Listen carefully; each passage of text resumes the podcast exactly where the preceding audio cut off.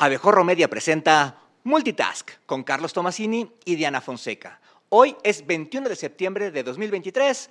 Comenzamos.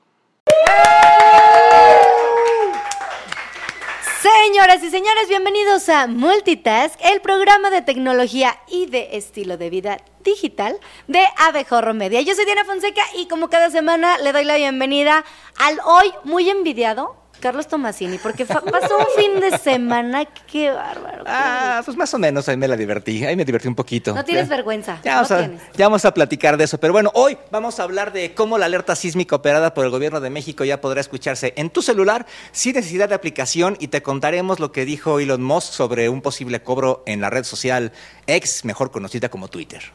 No voy a pagar absolutamente nada. Pero bueno, oigan, también vamos a platicar del regreso de un juguete tecnológico. No, no es un juguete sexual. Tranquilos, tranquilos.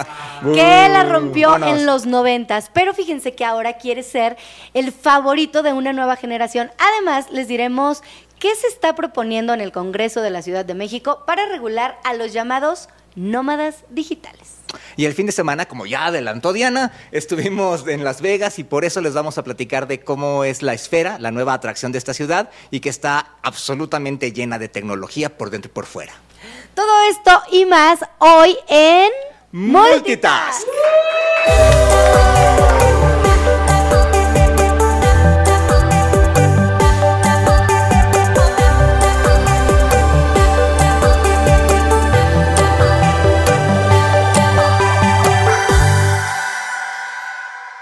Bueno, pues recuerden que pueden dejarnos sus mensajes en arroba abejorro media, en X, Instagram, Facebook, TikTok y YouTube. Y además de que pueden escuchar este y todos los programas de Abejorro Media en los podcasts de Spotify, en los podcasts de Spotify y en Apple Podcast. Y bueno, antes de iniciar, les contamos que mañana, jueves 21 de septiembre, se llevará a cabo en Expo Santa Fe, aquí cerquita, el Wired Summit, el congreso de esta revista enfocada en ciencia y tecnología que tendrá importantes personajes como Katia Echazarreta, que ella es la primera mexicana en viajar al espacio, Ricardo Weder, fundador de Justo, este súper en, línea, o la científica Julieta Fierro. Y para eso tenemos una cortesía que vamos a regalar, una cortesía para que vayan ustedes a este, a este evento, y vamos a regalar, eh, entonces si nos, nos tienen primero que dar follow en Twitter, entonces tienen que dar follow en Twitter primero. En X. En X, perdón, en X tienen que dar este, ahí. Luego tienen que seguirnos en Apple Podcast y o en eh, Spotify, en podcast también, y mandarnos esa captura de pantalla por Twitter.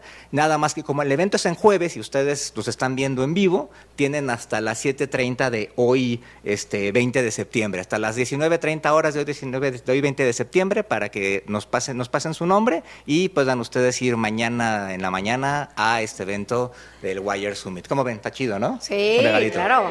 Perfecto. Y bueno, como cada semana, arrancamos con el resumen de las noticias tecnológicas de la semana. La Coordinación Nacional de Protección Civil aprovechó el simulacro nacional de este 19 de septiembre para probar la tecnología de alerta de emergencia por mensaje para que la alerta sísmica llegue a todos los, los teléfonos celulares y que no nos asustemos.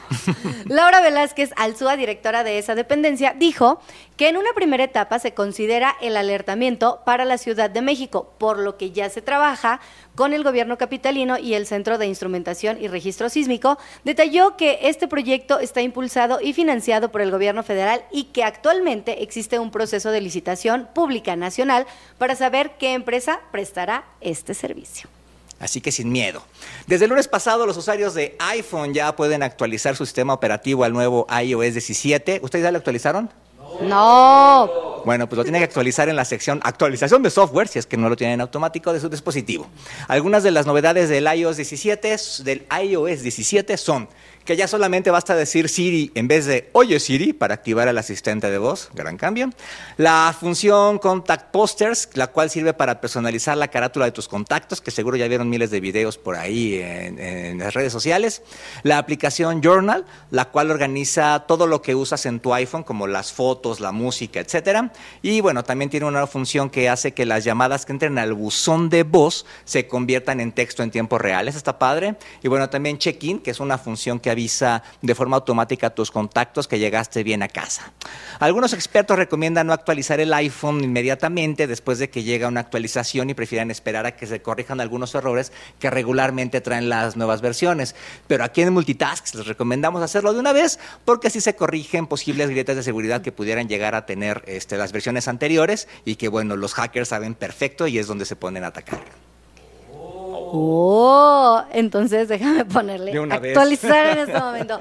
Oiga, nuestro queridísimo y odiadísimo, es como el americano. Elon Musk es como el amas o lo o amas o lo odias. Sí, además siempre sale, ¿no? Siempre sale algo de él, siempre es mencionado. Sí. Parece de esos artistas que se meten en escándalos para agarrar palenques. ese rollo. Pues así es este empresario multimillonario y, en fin.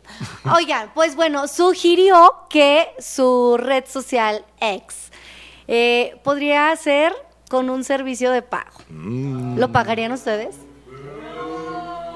Bueno, no he pagado ni la palomita. ¿Tú crees que a pagar?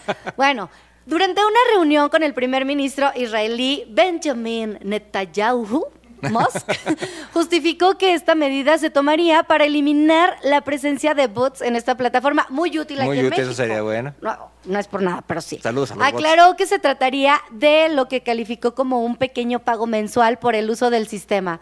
O sea, se, de todas maneras es una cuota, pero no dio detalles sobre el monto o sobre cuánto cuándo entraría en vigor esta medida. Ay, pues ánimas y para el próximo año, porque este ahorita ya no tenemos presupuesto. Hay que irle ahorrando. Bueno, Dyson, esta empresa que es muy conocida por sus aspiradoras, sus este, Secadoras. secadoras y demás. No tengo, pero quiero una. Navidad. Saludos, Dyson. Anúnciate. Dyson dio a conocer a los ganadores nacionales de su premio James, Dys- James Dyson México 2023, el cual entrega desde 2005 a estudiantes universitarios recién graduados que aporten soluciones a problemas reales y globales. Un concurso bastante interesante. El campeón nacional de esta edición fue el proyecto LECA, un test parecido a una prueba de embarazo, pero que sirve para detectar el parásito de la cisticercosis. Fue creado por Jimena García Ortega del Tecnológico de Monterrey, Campus de Puebla, Campus Puebla. A ver si luego platicamos con ella. Uno de los dos proyectos subcampeones de México fue Food Drop, Food Drop, Food Drop o Food Drop. Que ese está bien bueno. O Está sea, chido. Eso me, me interesa. Es un deshidratador de frutas y verduras para aumentar su vida útil y con esto se evita el desperdicio de alimentos. Este proyecto fue creado por Cristina Castro de la Universidad Autónoma de San Luis Potosí. Sí, es cierto, está, está interesante ese proyecto. Y el otro subcampeón fue Estación Panal, que es una estación de transporte parecida, es una estación de transporte medular parecida a un parabús que brinda a las personas diferentes posibilidades para su movilidad en medios como eh, autobús, Uber, taxi, bicicleta, aprovechando la tecnología y de diferentes herramientas tecnológicas. Están interesantes los proyectos y bueno, este, el los, los tres proyectos creo se van a participar a una versión internacional y pues bueno, a ver cómo le va a México. Y ¿no? además lo interesante aquí es que son variados, ¿no? O sea, desde Sí, alimentos, salud. sí. bueno. El año pasado me tocó entrevistar a alguien que hizo unos cubiertos para personas con discapacidad. Entonces tienen, tienen de todo.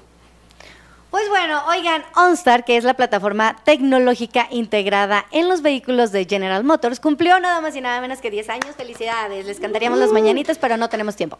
En ese contexto, la empresa informó que actualmente cuenta con 250 mil usuarios activos en esa plataforma, la cual está presente en marcas como Chevrolet, Buick, GMC y Cadillac.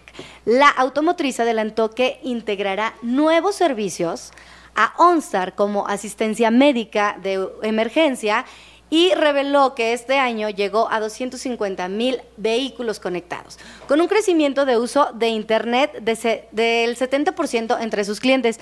Oigan, lo que sí preocupa es que si luego no te llega ni el del seguro, ¿tú crees que...?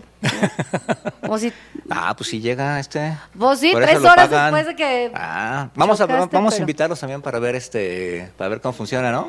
Y que se anuncie, ¿no? También.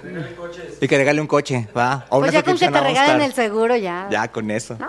Y bueno, hasta aquí llega nuestro resumen de noticias y ahora vámonos a repasar los temas de la semana.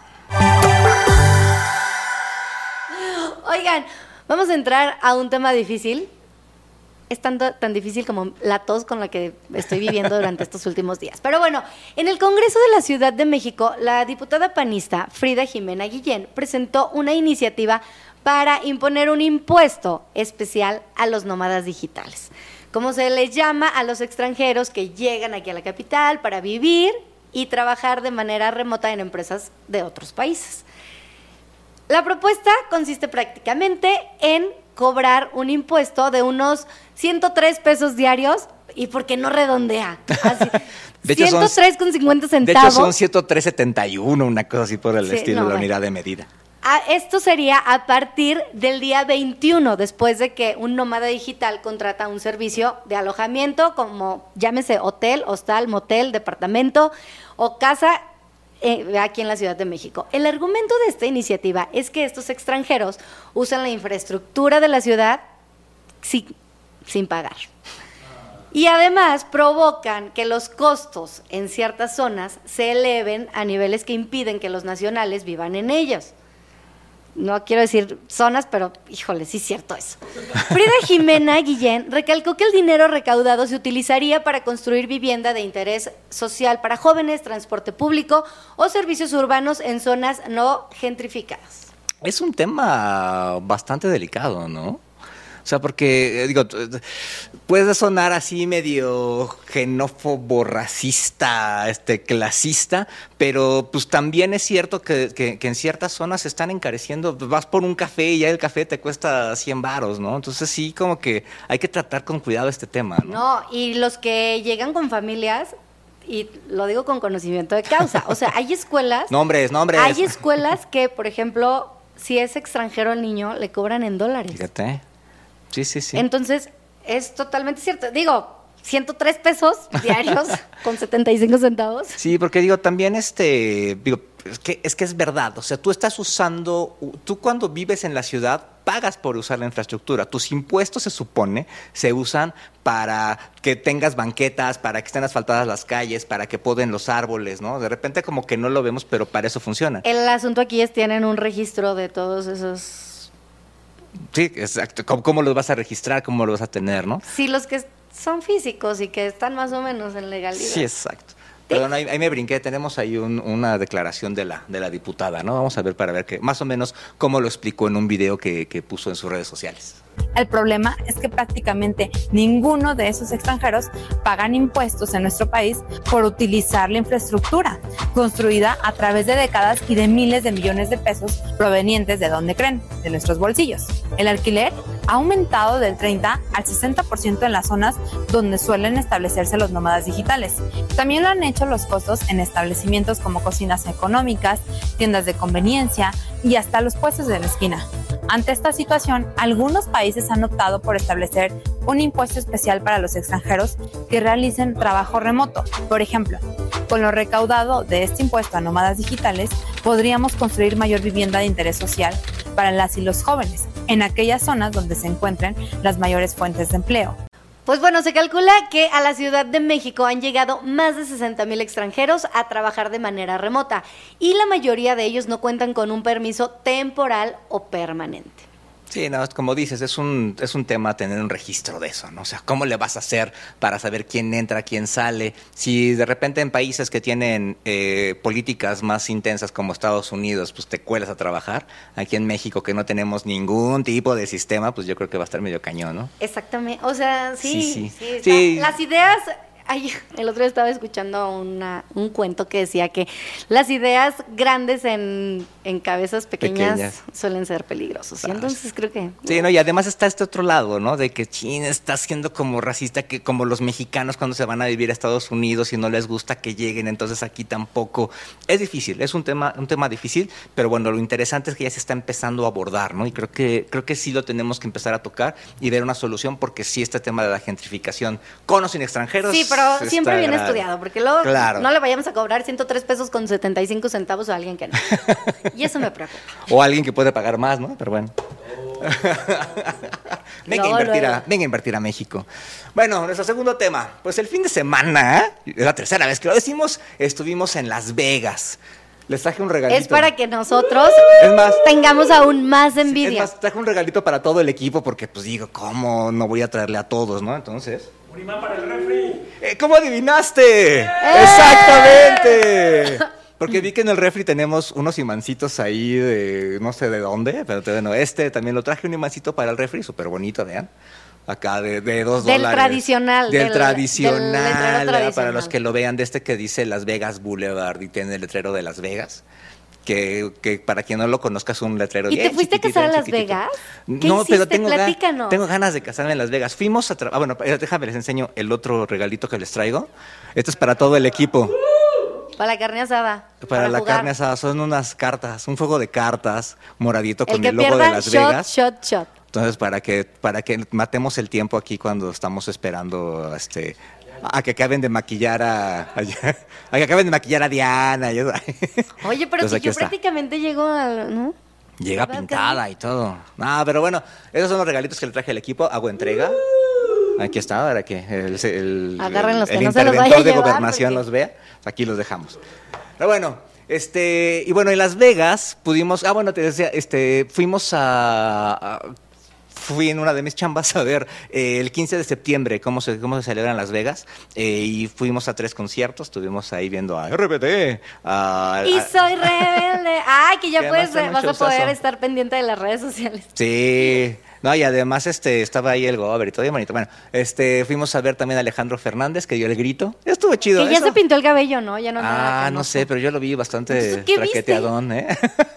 no me fijé. No, lo vi pues sí, cantar o vi el arte. No, pero dio el grito y todo. Está chido, todo estuvo chido. Y luego vimos a Luis Miguel. Él siempre está, ¿no? Alejandro Fernández es, Sí. o sea, es como Sí, es del 15 tal cual. Y de hecho creo que ya tiene un rato haciendo este el 15 de septiembre en Las Vegas, ¿no? Sí. Que es, que es una es un destino importantísimo para, para, para los mexicanos en estas fechas. Y bueno, eh, otra cosa que pudimos hacer en Las Vegas fue conocer, aunque sea por fuera, la nueva atracción que adorna el horizonte de esta ciudad, que es la esfera, The Sphere.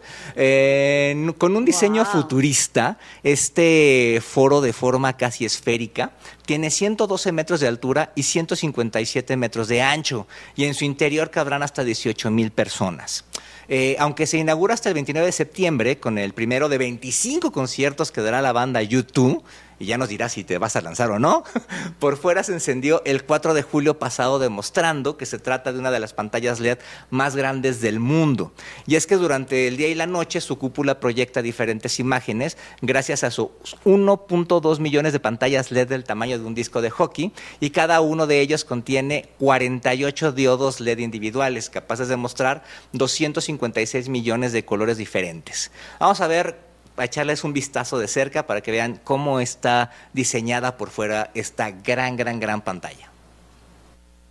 Bueno, pues estamos aquí en Las Vegas y estamos viendo de día esta que es una de las nuevas atracciones de esta ciudad, que es la esfera. La estamos viendo de cerquita, anoche la, la estábamos viendo encendida. De hecho, hoy es, ahorita es de día y está encendida. Estoy muy cerca, a lo mejor no se ve.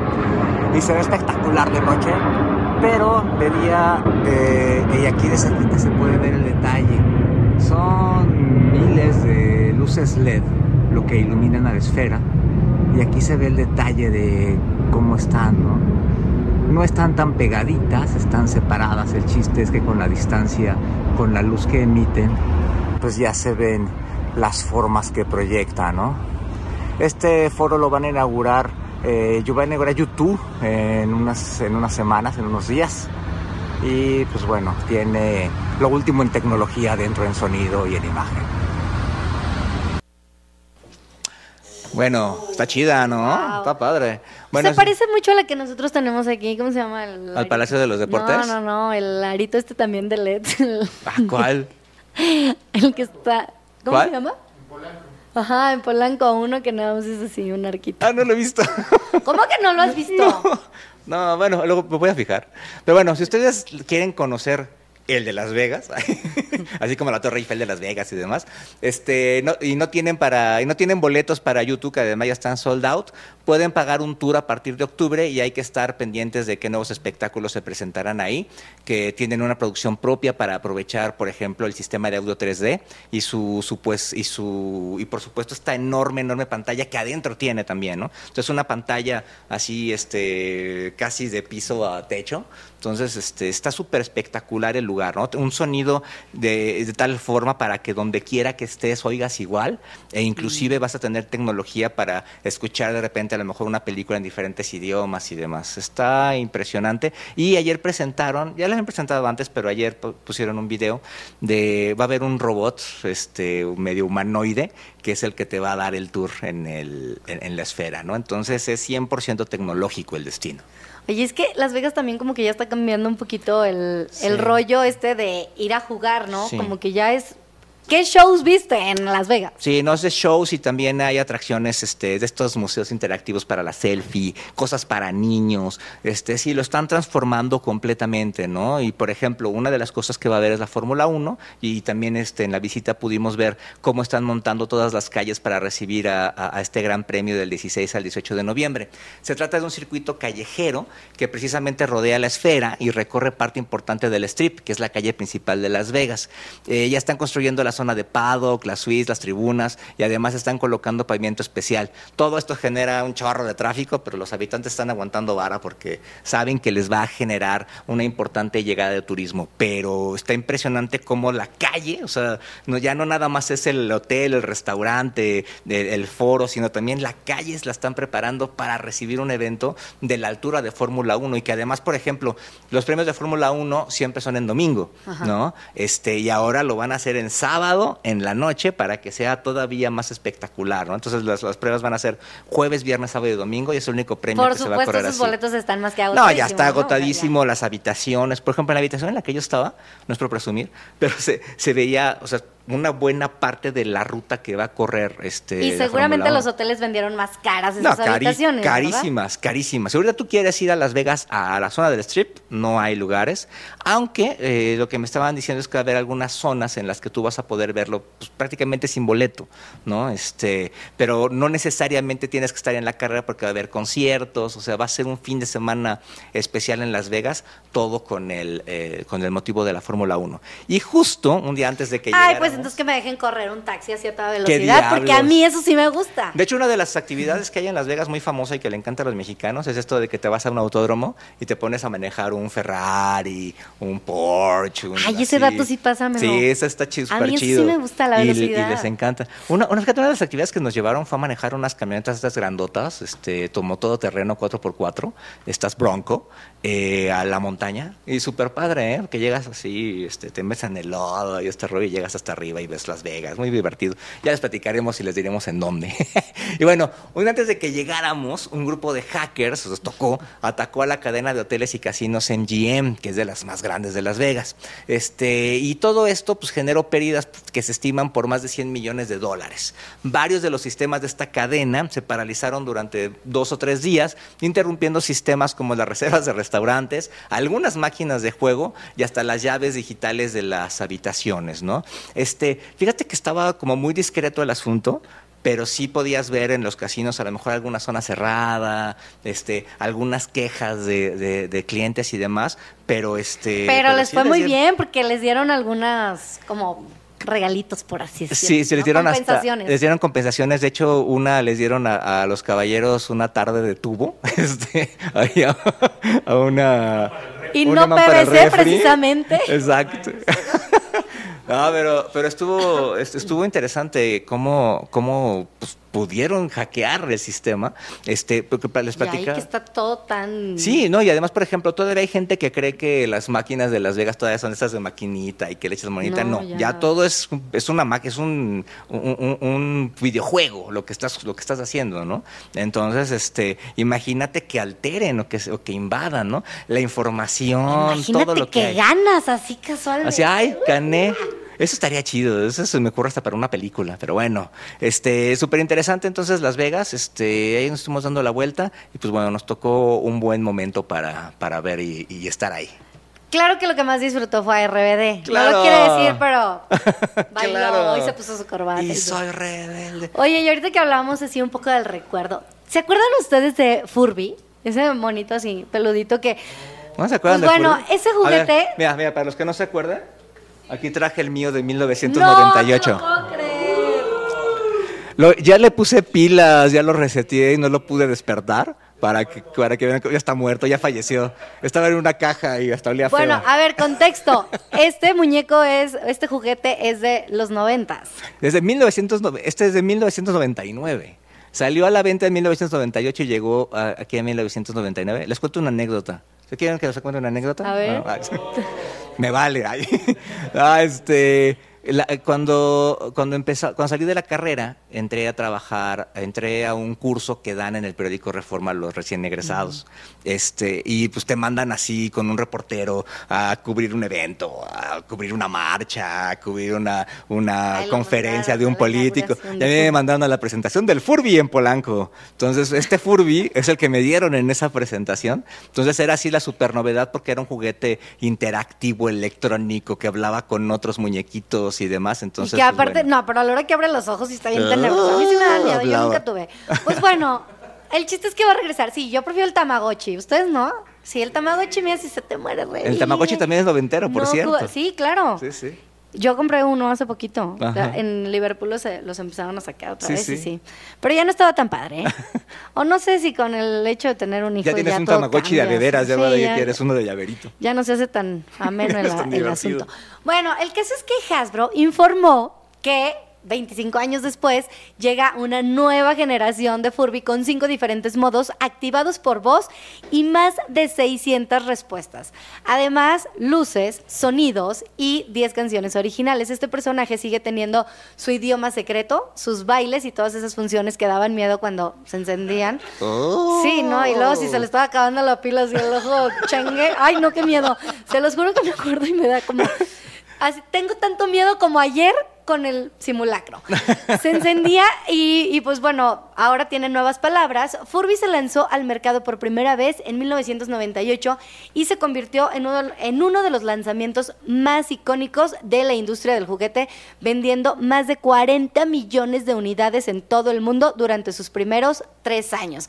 Y siento que era el juguete, así como la película esta de Arnold Schwarzenegger, que andan buscando por todos lados ajá. y que no lo encontraban. Así fue. Sí, no, estaba, es, es- es algo, a mí la verdad me llamaba la atención por el tema tecnológico y demás, pero pues ahora sí que pues te aburrías, ¿no? Y de repente te daba miedo. Yo me acuerdo que en la noche de repente se despertaba y te decía, oh, oh. Sí.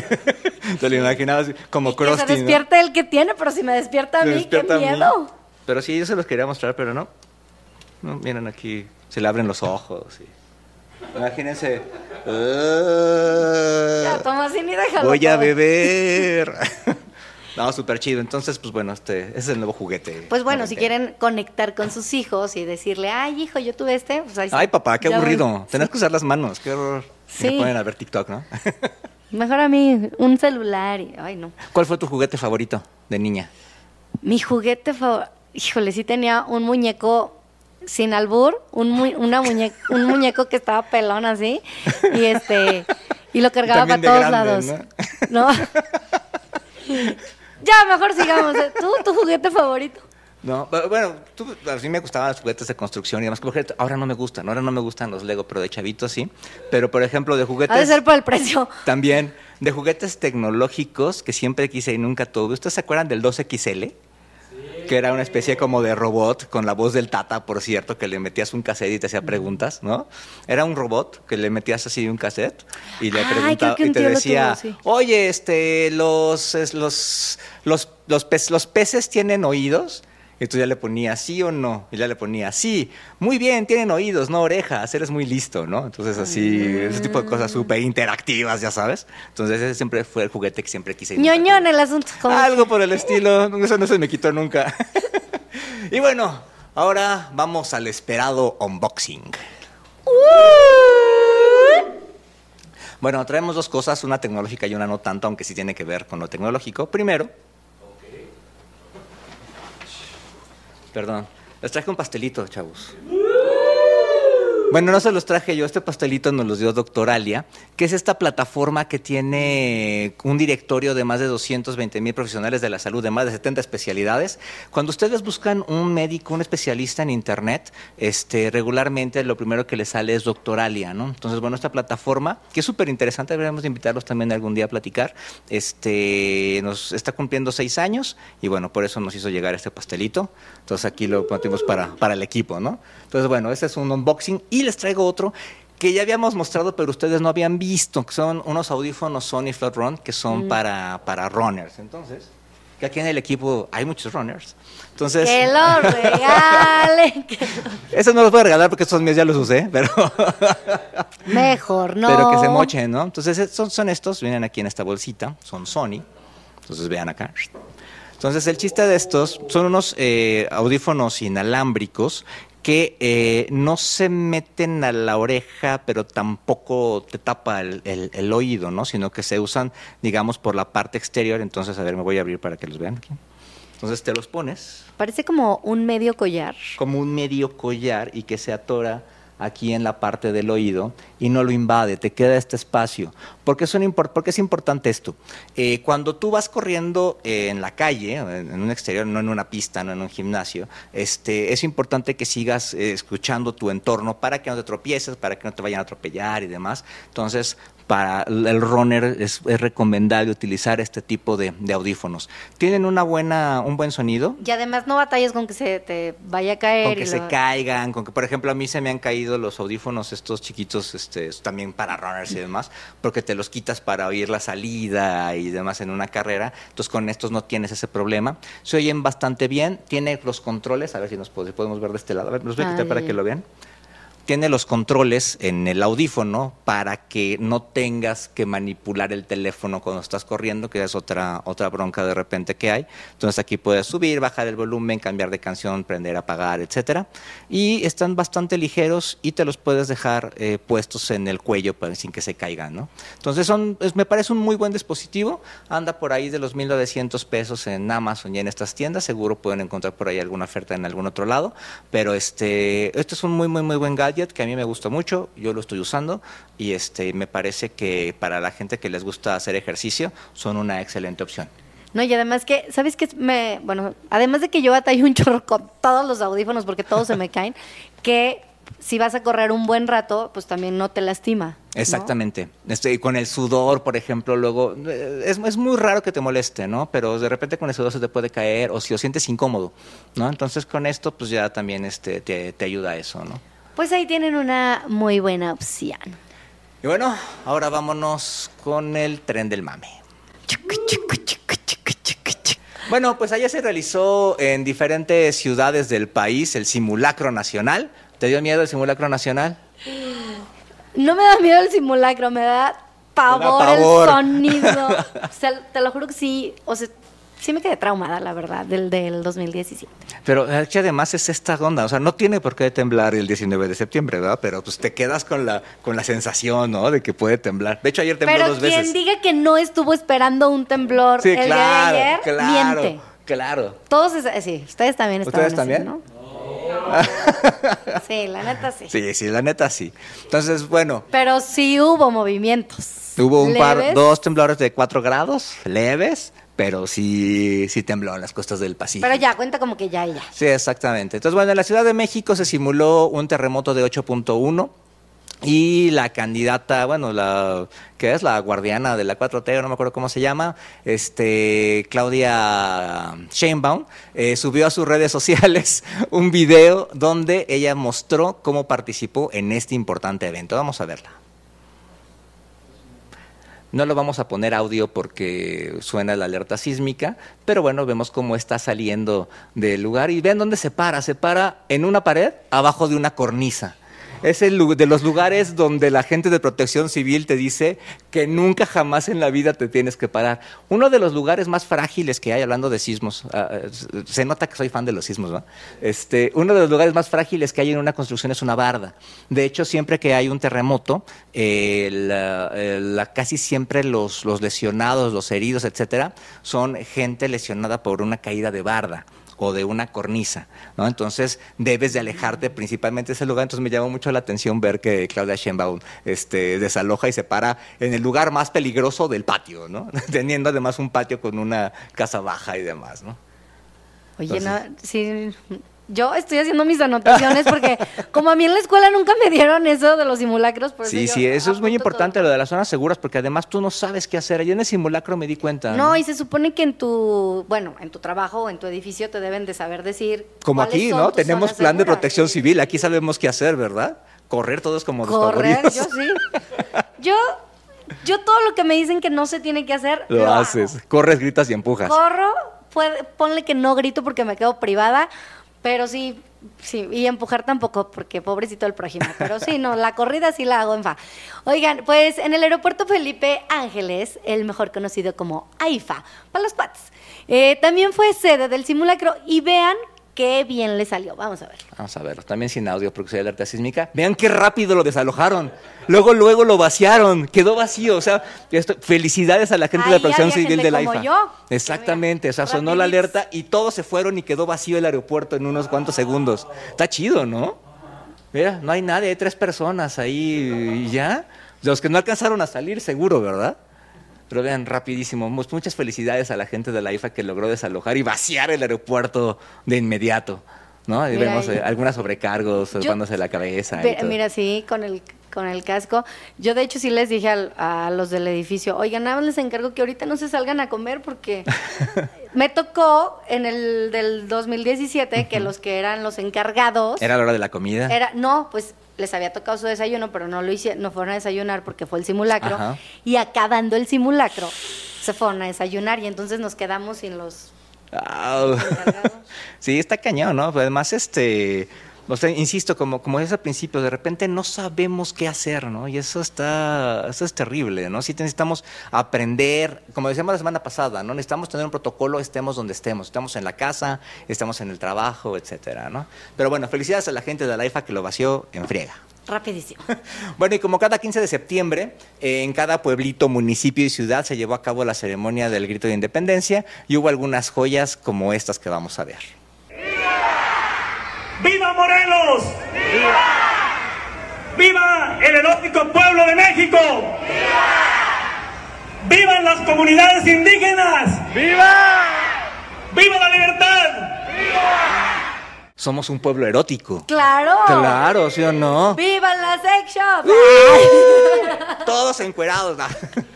No, además este es muy chistoso. Y bueno, también la alcaldesa de Tuxpan, Jalisco, Claudia Gil Montes. Vamos a ver qué le pasó mientras ondeaba la bandera de México tras dar el grito.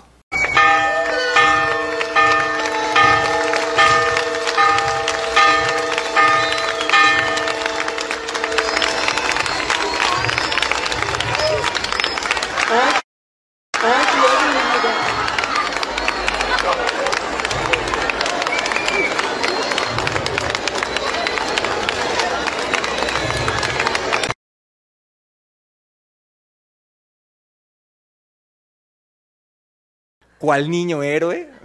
nada ¿Cuál, más que nada más la honores bandera. a la bandera? Sí, sí, sí. En cualquier lunes. Claro que sí, o sea, cualquier oso puede pasar en cualquier momento y además hoy te graban. Pero Y bueno. seguramente siempre habían pasado, pero ahora Sí, los claro. grabamos Ya- y ya- los exponemos en multitask. Y además es bien chistoso que no este, que no sabe qué hacer, ¿no? Que se queda así como de, ay, se cayó, o sea, no se ríe, no pasa nada. Es ¿no? que sí, está muy cañón que se te caiga la bandera. Sí. Pero bueno, oigan, y fíjense que hablando del 15 de septiembre, resulta que, ¿se acuerdan de este grupo de Yaritza y su esencia? Pues bueno, Que no eran famosos hasta que que... no eran famosos hasta que dieron una entrevista y se hicieron súper famosos por decir que a ellos los tacos no, que la- el refresco en la bolsita.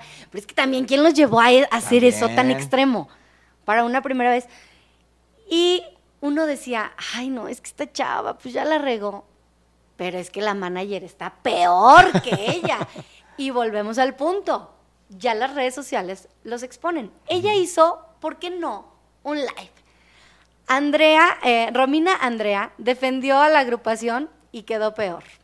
Pero bueno, la- o sea, ella los estaba queriendo defender porque la gente lo- los ha tomado un poco en contra o un muy en contra. Pero con todo y eso, estuvieron el 15 de septiembre. Y en los el abuchearon, hay videos que, de que la gente los está abucheando. ¿Para qué los exponen a eso? Claro. Pero bueno. Los invitaron de allá. Las críticas, eh, dice que por qué, o sea, que por qué nos clavamos tanto con la gastronomía mexicana. que ella viene dos veces al año, dos veces al mes a México, y pues sí, o sea, el chile no le gusta, digo, aquí en sus gustos va, pero este quiso resolver el, pro- el problema y de verdad quedó peor. Además dijo Ese que es el problema. siempre hay cadenas de hamburguesas. y Que de sobre reforma, de todas maneras, hay Kentucky, hay McDonald's. Ajá, señora.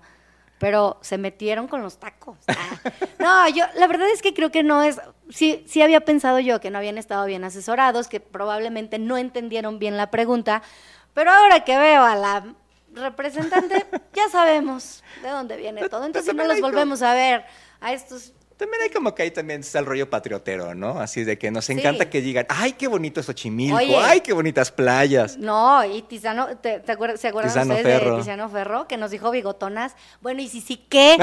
Pero por eso ahora su matrimonio ya se acabó. Ah. Bueno, Oye, por cierto, rápido antes de irnos, te- este, estaba viendo en la mañana una entrevista que dio Miguel Bosé a este programa de español del hormiguero, muy- Hormiguero, muy, famoso, sí. muy visto allá, este, que estaba contando cómo fue el asalto a que su le casa. pidieron un selfie. Le pidieron una selfie. Uno de los ladrones se quitó la, la máscara y le dijo, ah, soy tu fan, ¿no? Entonces, este, súper rarísimo el robo, ¿no? Y además, Sí. los- por la forma, la forma en la que lo estaba contando Miguel Bosé, nos dejaba Parecía muy mal parados. Sí, Sí, parecía- hasta como rateros nos deja de... Sí, sí, sí, hasta algo dijo así de, se notaba que no eran profesionales, ¿no? Porque llegaban con camionetas y te encañonaban. Un profesional te duerme y te vacía la casa. Y yo, ay, por favor, ¿cómo no sabe aquí cómo se hacen las No, cosas pero en a mí lo que, fíjate que a mí lo que me sacó de onda fue que dijo que uno de sus hijos sabe mucho de armas, entonces él sabía qué era lo que traían. Ah, Sí. Ah, eso no está soportando, la escuché. Ah, es que yo sí me eché total.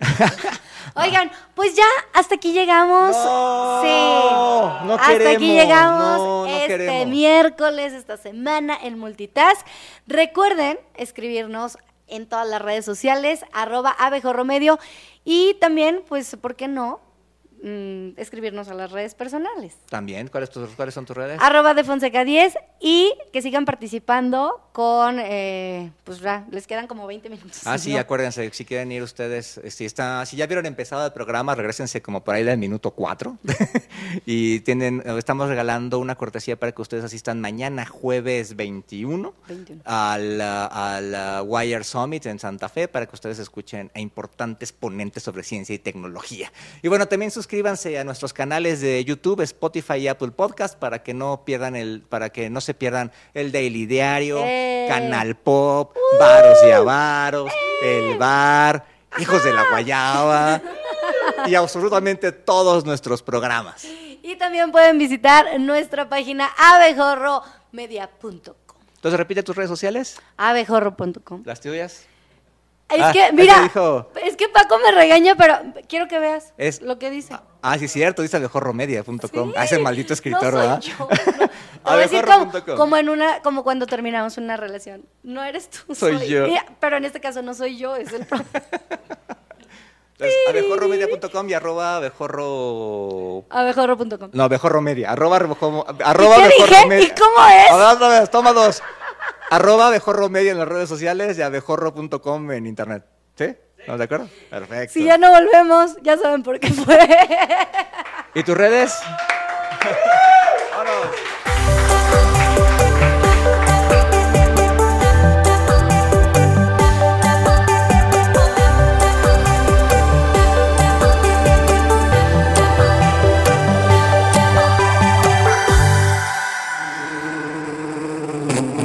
Esta fue una producción de Abejorro Media. No olvides suscribirte a este podcast, darnos cinco estrellas y compartirlo. Descubre más contenido en abejorro.com.